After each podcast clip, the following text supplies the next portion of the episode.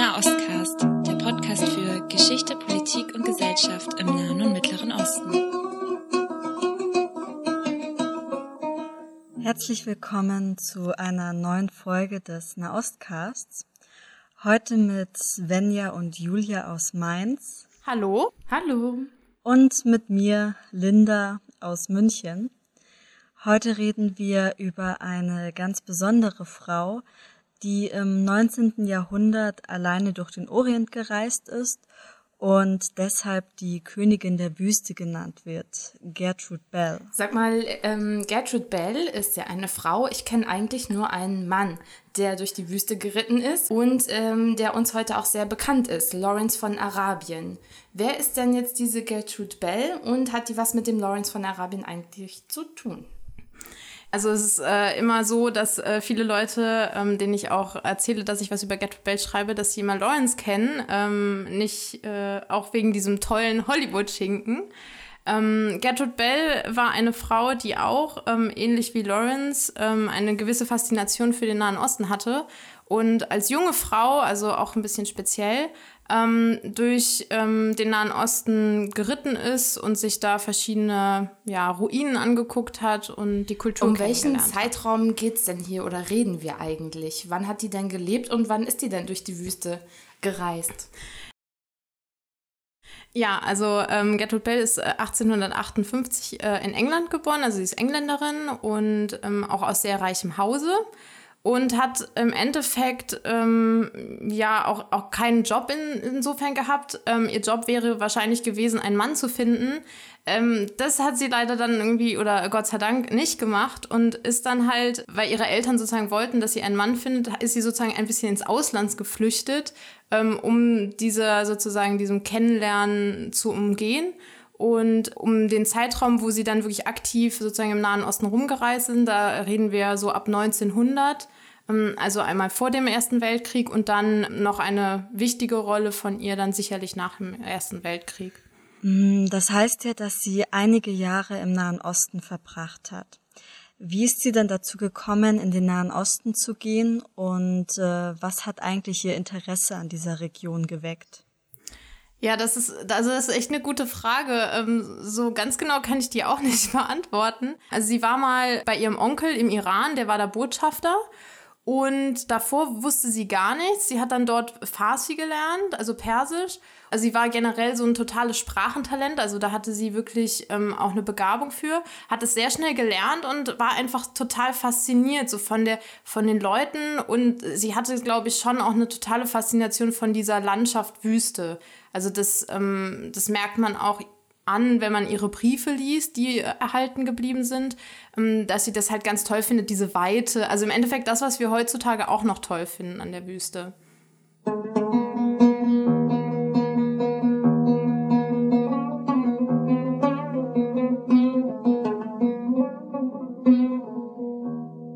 Na, also ich habe jetzt schon verstanden, dass sie um 1900 gelebt hatte. Das war so in der Zeit des Ersten Weltkriegs und sie ist als Frau viel im Nahen Osten gewesen und hat den bereist. War die denn jetzt auch politisch aktiv oder hatte die irgendeine Rolle? Denn der Erste Weltkrieg ist ja eigentlich auch eher was Europäisches. Wie, hat, wie hängt das alles zusammen? Der Erste Weltkrieg spielte vor 1915 im Nahen Osten jetzt auch nicht wirklich so eine Rolle. Und sie war eigentlich auch überhaupt nicht politisch aktiv. Sie kannte halt viele Leute, weil man kann sich ja vorstellen, so als, Frau alleine, das war jetzt auch nicht so total alltäglich. Und sie kannte halt so ein paar osmanische Politiker, weil sie das einfach brauchte, damit die ihr auch Genehmigungen ausstellen und so. Und sie ist dann aber ähm, aus eigenem Interesse, ist sie dann in die Wüste von Saudi-Arabien gereist, 1914 14. Und dann war sie irgendwie so zum richtigen Zeitpunkt am richtigen Ort, weil die Briten sich überlegt haben, wir führen den Krieg aus Europa sozusagen auch im Nahen Osten gegen die Deutschen und die Osmanen, hatten aber gar keine Leute, die sich vor Ort auskennen. Und äh, ja, Gertrud Bell war eine, die sich auskannte. Doch, sie hatten doch den Lawrence von Arabien, oder nicht? Den kenne ich. ja, stimmt, Lawrence war auch da, aber Lawrence wurde zum Beispiel auch angeworben, weil man Leute brauchte, ähm, die sich dort auskennen. Und Lawrence von Arabien war vorher als Archäologe ähm, im Nahen Osten tätig, konnte Arabisch Und den hat man auch äh, 1915 dann angeworben in Kairo, genauso wie ähm, Gertrude Bell, für, um für den Militärgeheimdienst der Briten zu arbeiten. Genau, also der hat auch Feindaufklärung in äh, Saudi-Arabien gemacht. Also Lawrence von Arabien, der hat gegen die Feinde gekämpft. Und was hat sie gemacht? Ja, also Gertrude Bell war natürlich jetzt nicht im Außendienst tätig direkt, ähm, sondern hat in Kairo vor allen Dingen die Stämme, die arabischen Stämme, ähm, kartografiert. Man muss sich das wirklich so vorstellen, also die Briten hatten zu dem Zeitpunkt eine Karte des Nahen Ostens und da waren weder Städte noch Oasen oder sonstiges äh, drauf verzeichnet. Und wenn man aber einen Krieg führen will, ist es durchaus äh, gut zu wissen, wo man irgendwie Wasser findet oder wo halt befreundete Stämme oder verfeindete Stämme wohnen. Genau, und das hat sie im Endeffekt gemacht. Also sie hat eine Liste, super lange Listen gemacht über ähm, Leute, die sie kannte und Verwandtschaftsverhältnisse und etc., um halt sozusagen äh, zu sagen, hm, wen können wir überzeugen, auf unserer Seite zu kämpfen und wen halt nicht. Also war sie eigentlich keine Wüstenkönigin, sondern eine Wüstenspionin, weil sie die Wüste ausgespäht hat und nach Wasser gesucht hat? ja, also Spionen, also zu dem Zeitpunkt schon, wobei man muss halt sagen, es ist auch nicht so ganz geklärt, ob diese Reise in die Wüste, ob sie das ähm, schon gemacht hat mit dem Hintergedanken, hey, vielleicht äh, interessiert es irgendwie Leute vom Geheimdienst oder so, oder ob sie da auch einen Auftrag für bekommen hat. Man geht eigentlich schon davon aus, dass sie das eigentlich aus eigenem Interesse gemacht hat. Also es war halt eher so ein glücklicher Zufall, dass ihre Informationen, die sie gesammelt hat, dann total aktuell geworden sind. Gertrude Bell wird ja auch die Mutter des Iraks genannt. Wie ist sie denn überhaupt dorthin gekommen und warum hat sie diesen Titel erhalten? Im Zuge des Ersten Weltkrieges in Europa hat man festgestellt, dass man Öl braucht, um den Krieg weiterzuführen und dass man ja strategisch die Länder oder die Regionen ähm, in der Welt sozusagen schützen muss, die Ölressourcen haben. Und ähm, der Irak hat nun bekanntlich äh, gute und große Ölreserven. Und äh, deshalb haben die Briten während des Ersten Weltkrieges in Basra, also im südlichen Irak, ja, eine Verwaltungseinheit sozusagen aufgebaut. Und für diese Verwaltungseinheit brauchte man jetzt aber auch Leute, die, die, ja, die die arabische Kultur kennen und vor allen Dingen die Arabisch sprechen konnten, um sich auch mit der Bevölkerung vor Ort ja, zu kommunizieren und in Verbindung zu setzen. Und damit man dann ans Öl kommt. Ja, also es ging nicht sozusagen direkt um das Öl, sondern es ging ja um eine langfristige Perspektive. Also das langfristig für die Briten sozusagen äh, bereitzustellen oder verfügbar zu machen, verfügbar zu machen. Das Land und die Ressourcen. Das Öl, vor allen Dingen. genau, und äh, so ist Gertrude Bell im Endeffekt ähm, von Kairo in den Irak versetzt worden, weil man ihre Expertise dort brauchte. Und in Basra ist sie dann auch einem ihrer späteren ähm, ja, Kollegen begegnet, äh, Sir Percy Cox. Der war der britische Kolonialbeamte in Basra und mit dem hat sie sich wohl auch persönlich ganz gut verstanden. Und ja, an, an dessen Seite hat sie dann auch weiterhin wichtige Ämter bekleidet. Und was für Ämter hat sie dann da gehabt? War sie die Sekretärin und hat ein bisschen getippt oder was, was fiel da an? An Aufgaben. Also äh, es ist schon richtig, dass sie die Sekretärin äh, von Sir Percy Cox war. Allerdings kann man jetzt nicht sagen, dass sie nur getippt hat. In 1917, also ein bisschen früher als in Europa, ist der Krieg gewonnen gewesen im Nahen Osten, also der Erste Weltkrieg. Und ähm, die ganze britische Verwaltung ist von Basra dann nach Bagdad gezogen. Und jetzt ging es ja dann darum, sozusagen einen, einen Kolonialstaat aufzubauen und die Interessensphäre ähm, zu sichern. Und da war Gertrud Bell vor allem dran beteiligt, ja, so das ganze Netzwerken und das, was so dahinter steht. Also Sir Percy Cox war dann der High Commissioner, also der, der ranghöchste Beamte. Und sie war ihre, seine Sekretärin, aber sie hat halt ganz viele Sachen gemacht, wie sie hat ähm, organisiert, wer ihn besucht. Ähm, sie hat auch so Vorinterviews mit den Besuchern ähm, geführt. Und von daher war sie nicht nur die Sekretärin, aber auch die Sekretärin, würde ich mal so sagen. Also sie hat nicht nur Umzugskartons gepackt, sondern sie war auch mit der Bevölkerung vor Ort im Gespräch und hat da genetzwerkt. Ja, also man kann eigentlich, äh, würde ich zumindest so nach meinen Recherchen und das, was ich gelesen habe, sagen, dass es ähm, der Hauptteil ihrer Arbeit war. Also ähm, und auch ihre, ihre das, was sie besonders macht, das ist vor allen Dingen, ähm, dass sie so sehr vernetzt war in der Bevölkerung und auch jetzt nicht nur mit den, mit der Elite, also nicht nur mit ähm, irgendwelchen Wissenschaftlern oder so, sondern sie kannte wirklich, also sie kannte fast jeden Stammesfürst und irgendwie dessen Cousins und Cousinen und Tanten und Onkel. Also sie war sehr breit aufgestellt und das war ihr auch immer sehr, sehr wichtig, dass sie die Leute auch kennt. Und äh, teilweise sogar auch mit Namen. Nun war sie ja eine Frau und ich stelle mir das relativ schwierig vor, als Frau im Nahen Osten, in einer männerdominierten Gesellschaft des äh, 20. Jahrhunderts, Anfang des 20. Jahrhunderts. Richtig? ja. Im 19, also um 1900, ähm, in dieser Männergesellschaft Kontakte zu pflegen und zu knüpfen. Wie hat sie das angestellt? Ja, auch sehr berechtigte Frage. Ähm, also es gibt da, glaube ich, zwei Teile ähm, bezüglich ihrer Stellung als Frau. Also erstmal war sie sicherlich total speziell schon für den Verwaltungsapparat dort. Sie ist die einzige Frau, die ein offizielles Amt dort bekleidet hat. Und sie ist zumindest in ihrer britischen Gesellschaft im Irak schon sehr aufgefallen und auch angefeindet worden. Und ähm, sie hat, glaube ich, immer sehr versucht, ähm, sich so darzustellen, als wäre sie ein Mann, also mit so männlichen Attributen. Ähm, sie ist zum Beispiel auch immer auf Männerabende gegangen in, im, im Männerclub und hat sich halt gar nicht darum geschert, dass sie sozusagen als Frau da eigentlich gar keinen Zutritt hat. Also sie hat immer versucht, ähm, ja, sich, sich geschlechtlos darzustellen. Also es gibt ein witziges Zitat von ihr, wo sie halt schreibt, ja, sie wäre sexless. Ähm, also sie hat kein Geschlecht, weil sie in ihrer offiziellen Position sozusagen netzwerkt. Mm, du hast ja gesagt, dass sie viele arabische Stammesführer kannte, also einflussreiche Menschen. Wie ist sie eigentlich mit denen in Kontakt gekommen? Ja, also sie hat das, äh, glaube ich, immer sehr clever angestellt. Ähm, sie hat das immer sehr direkt gemacht. Also ihre, ihre Devise auch schon bei ihren Reisen war immer, immer nur mit dem ranghöchsten Mann zu verhandeln wenn sie irgendwie von Stamm, Stammesmitgliedern irgendwie gefangen oder zumindest irgendwie aufgegriffen worden ist, ähm, während sie gereist ist, dann hat sie halt immer verlangt, dass sie mit denen gar nicht erst redet, sondern immer sofort zu dem Stammesfürst ähm, gebracht wird. Und in Kontakt getreten ist sie, glaube ich, immer, weil sie dieses Gastgebergebot ähm, im Nahen Osten, was ja sehr ausgeprägt ist, das hat sie irgendwie einfach gut für sich nutzen können. Also sie hat, ähm, war immer sehr höflich, hat halt so die Etikette auch eingehalten, hat dann mit den Männern da geraucht und Kaffee getrunken. Und ähm, ja, ich, ich glaube, dass sie da auf jeden Fall in Kontakt getreten ist, einfach durch eine gewisse Portion Arroganz und ähm, ja, Durchhaltewillen auch. Also einfach so ein bisschen mit der Tür ins Haus gefallen. Jetzt war sie ja eine Frau aus, dem, aus der britischen Oberschicht und ich stelle mir das ein bisschen surreal vor. Da kommt so eine rothaarige mit heller Haut und äh, grünen Augen und äh, kommt dann mit ihrem Dolmetscher und ihrem ganzen Stab an Leuten, mit denen sie den Orient bereist und möchte dann mit dem Stammeshauptführer reden. Ist das nicht irgendwie komisch oder wie hat sie das angestellt?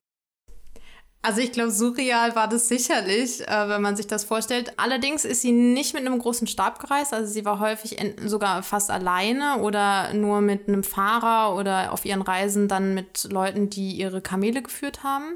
Und sie hatte auch keinen Dolmetscher dabei, sie hat das sozusagen alles selbst gemacht. Ähm, sie konnte neben Hocharabisch auch äh, diverse weitere arabische Dialekte fließend sprechen und hat sich dann sozusagen einfach ähm, ja darauf verlassen, dass dieses ähm, mit der Tradition, dass du ähm, gastfreundlich bist und sie hat da ja durchaus auch eine gewisse kulturelle Sensitivität walten lassen. Also sie ist da nicht sozusagen als die Europäerin schlechthin gekommen, sondern sie hat durchaus versucht, ähm, in, im Rahmen der arabischen Gastfreundlichkeit ähm, sozusagen zu ja, zu erbitten ist jetzt schwierig, weil ich glaube nicht, dass Gertrud Bell irgendwas erbeten hat. Aber ähm, ja, sozusagen so im, im im Untertext, ja, ähm, war sie immer höflich und zuvorkommend und hat die kulturelle Etikette geachtet. Dann ist sie ja auch sehr selbstbewusst im Kreise mächtiger Männer aufgetreten. Inwieweit kann man denn sagen, dass sie eine emanzipierte Frau war?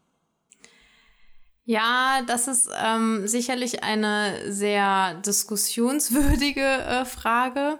Also gerade in letzter Zeit im Bereich der englischsprachigen Wissenschaft ähm, hat man sie als so als emanzipierte Frau im Orient aufgefasst, einfach weil es so ein gewisses ähm, Bedürfnis gibt im Zuge von MeToo, ja wichtige Frauen aus der Geschichte hervorzuheben und was über sie äh, zu machen und zu forschen.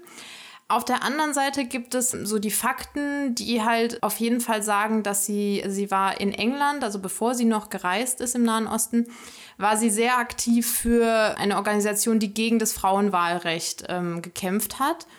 Und da hat sie durchaus auch wirklich versucht, ja, Anhänger zu, zu akquirieren.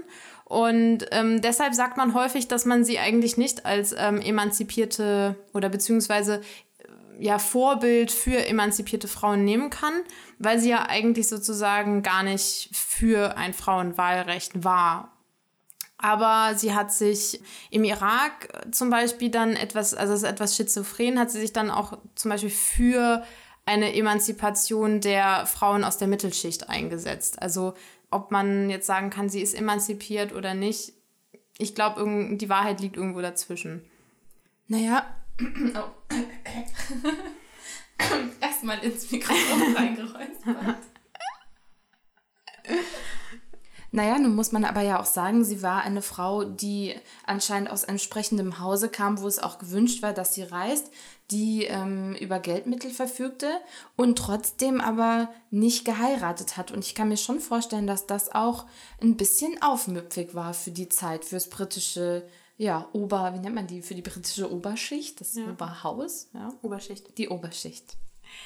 Ja, also definitiv. Ihre Familie spielt dabei äh, eine ganz wichtige Rolle. Also sie kommt halt, also sie hat das Glück, dass sie halt aus einem extrem reichen ähm, Hause kommt ähm, und dass ihre beiden Eltern, also ihre Stiefmutter und ihr Vater, ähm, sehr liberal sind und ähm, eine sehr auf klärerische Haltung sozusagen an den Tag legen und dementsprechend das auch willkommen heißen, dass ihre, dass ihre Tochter da ähm, rumreist in der Welt sozusagen. Aber ja, man kann sicherlich schon sagen, also dieses Reisen war sicherlich schon so eine Flucht auch vor den Konventionen in England auch wenn sie dann im Ausland sehr darauf bedacht war, die Konvention, die sie von zu Hause kannte, auch umzusetzen. Also sie hat, sie ist zum Beispiel nie mit Hosen rausgegangen, sondern sie hatte immer einen Rock an oder so. Aber das kennt man ja irgendwie von sich selbst auch so, dass wenn man irgendwie im Ausland ist, dann man denkt dann irgendwie mehr, man muss das sozusagen, was man kennt, das wird dann sichtbarer oder so. Aber ja, ist sicherlich schon ein Akt der Aufmüpfigkeit gewesen. Naja, dann war sie ja im Ausland, ähm, ist viel gereist, war nicht an die Konventionen des Elternhauses gebunden. Das gibt einem ja auch in gewisser Hinsicht eine Freiheit. Ähm, hatte sie dann auch Liebhaber und fand das vielleicht auch toll, nicht heiraten zu müssen? so alleine in der Wüste gab es da Liebhaber. Hm. Ja, sag doch irgendwie, aber gab es da denn nicht, nicht wenigstens Liebhaber oder wenigstens. so? Ja. Du wolltest doch jetzt reißerisch, reißerisch ja, ja, okay. und politisch unkorrekter. Sie war ja relativ einsam in der Wüste. Gab nein. Es nein, nein, nein. Nein, war sie nicht? Nein, war sie nicht. Also hatte sie nicht so richtig Lust aufs Heiraten und hat ihre Freiheit genossen und hatte vielleicht auch ein paar Liebhaber? Ja, also ihre Freiheit genossen auf jeden Fall. Ähm, bezüglich der Liebhaber ist äh, man sich nicht so ganz sicher. Also ähm, es gibt auf jeden Fall zwei ganz berühmte, die ähm, bekannt gemacht worden sind. Das eine ist ein britischer ja, Diplomat, aber nicht hochrangiger Diplomat gewesen im Iran, den sie dort kennengelernt hat und den, in den sie sich äh, laut dramatisch verklärtem Hollywood-Schinken. So ähm, einer mit Nicole Kidman, oder? Ja, ganz genau. Ähm, unsterblich verliebt hat, der aber nicht standesgemäß war für ihren Vater und leider dann auch während ihrer Abwesenheit verstorben ist. Und dann gibt es noch einen zweiten, auch einen britischen Beamten, den sie in der Türkei kennengelernt hat und mit dem sie auf jeden Fall Briefwechsel geführt hat. Auch da wird behauptet, das wäre ihre große Liebe gewesen. Es ist aber schon viel auch so dem geschuldet, dass es ein, eine Biografie gibt, die das sehr stark macht und die, ähm, die das Narrativ sozusagen prägt. Von der quellentechnischen Seite, soweit ich das gesehen habe, lässt sich das schwer beweisen, ob das halt mehr als wirklich eine Brieffreundschaft ist. Also sie sind schon sehr, sehr nah und schreiben sich auch sehr intime Briefe. Aber die Frage ist natürlich, der war zum Beispiel auch verheiratet. Also die Frage ist, ähm, hat sie sich da wirklich drauf eingelassen und ähm, ist da auch mehr gelaufen als Briefe auszutauschen? Das weiß man halt nicht so ganz genau. Also insgesamt glaube ich, dass es so ein Versuch ist, sie auch als konventionell wieder hinzustellen, weil es wäre ja durchaus auch, ähm, ja, äh, dramatisch oder nicht so konventionell, wenn man jetzt irgendwie sagen würde, naja, sie hat dann mal hier und da einen Liebhaber gehabt. Also das entspricht einfach nicht unseren Gesellschaftsnormen von so einer Frau.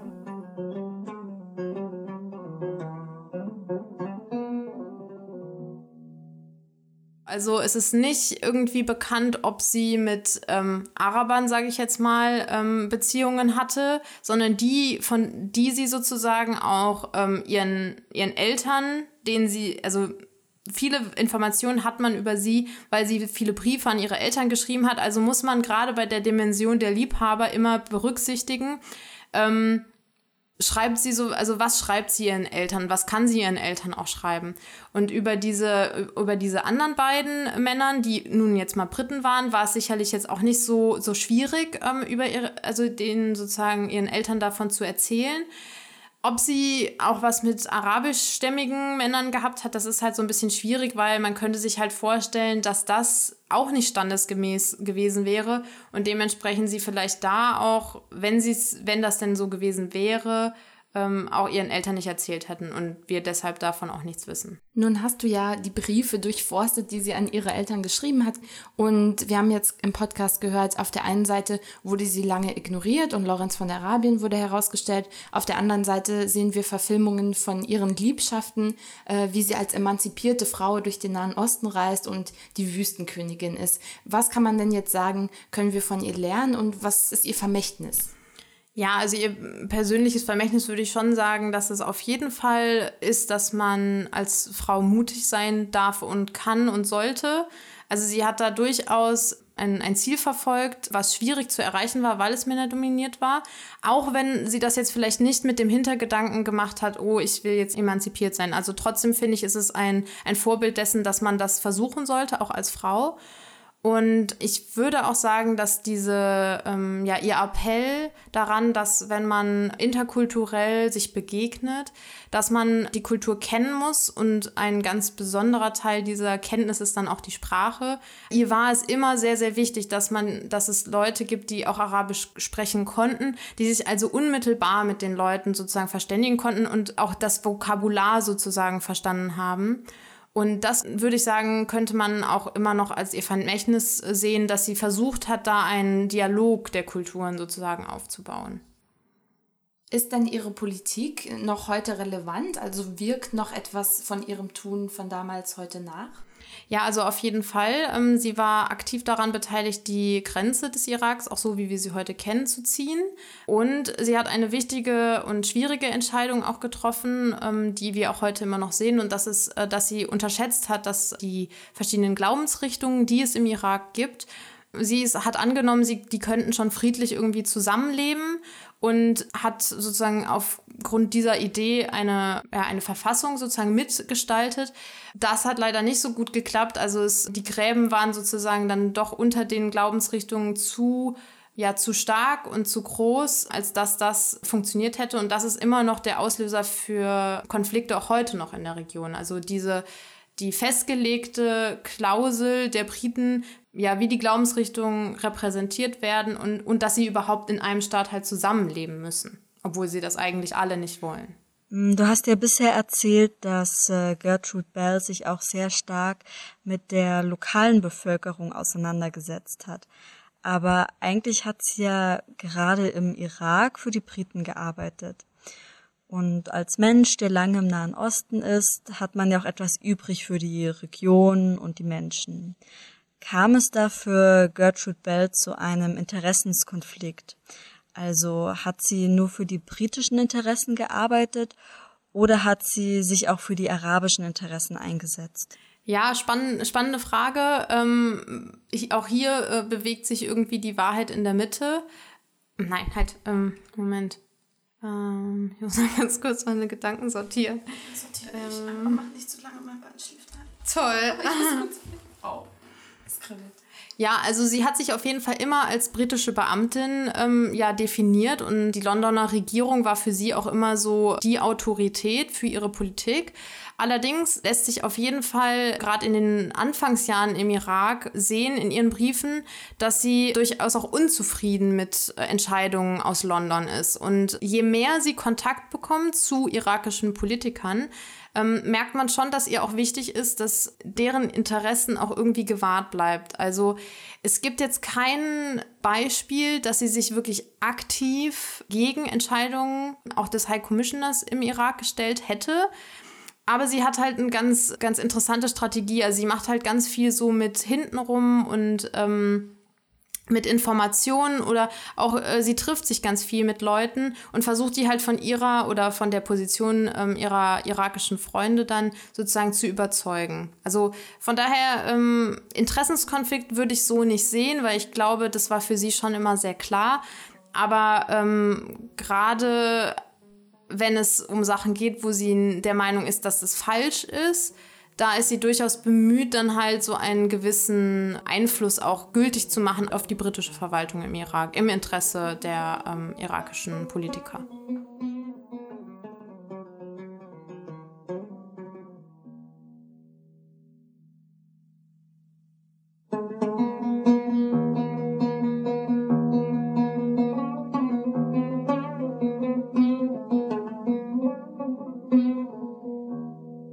Linda, was hast du heute aus der Folge mitgenommen? Oder was hast du gelernt?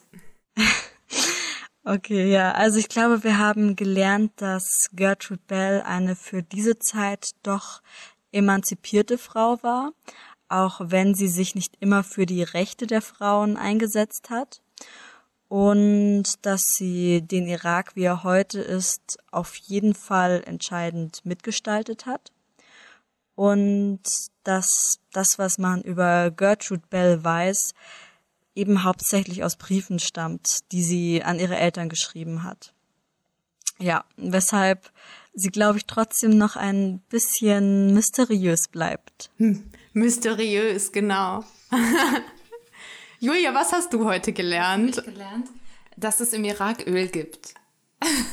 Nein, dass, ähm, dass es auf jeden Fall in, äh, in der Zeit des Ersten Weltkrieges auch eine Frau gab, die sich politisch engagiert hat in der Nahostpolitik der Briten und eine entscheidende Rolle gespielt haben, dass die Araber ähm, sich gegen die Osmanen aufgelehnt haben und die Briten mit Informationen über die einzelnen Stämme im Irak versorgt hat.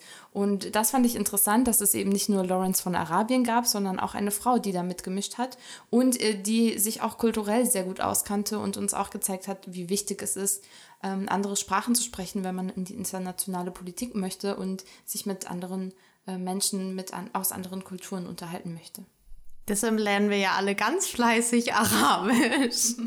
mit unterschiedlichem Erfolg. Linda, Vorhang auf! Dann hoffen wir, dass euch diese Folge des Nahostcasts gefallen hat und dass wir euer Interesse für Gertrude Bell wecken konnten. Und ihr auch etwas mitgenommen habt, so wie wir. Und wünschen euch noch einen schönen Tag. Oder Abend. Oder Abend, wann immer ihr uns hört oder wo ihr seid und äh, verabschieden uns für diese Folge. Bevor ihr euch auf die Arbeit macht oder ins Bett geht, wo immer ihr euch auch befindet, wenn ihr weitere Folgen hören wollt, hört ihr die auf www.nahostcast.de oder abonniert uns im bei iTunes. Bei iTunes. Tschüss. Tschüss.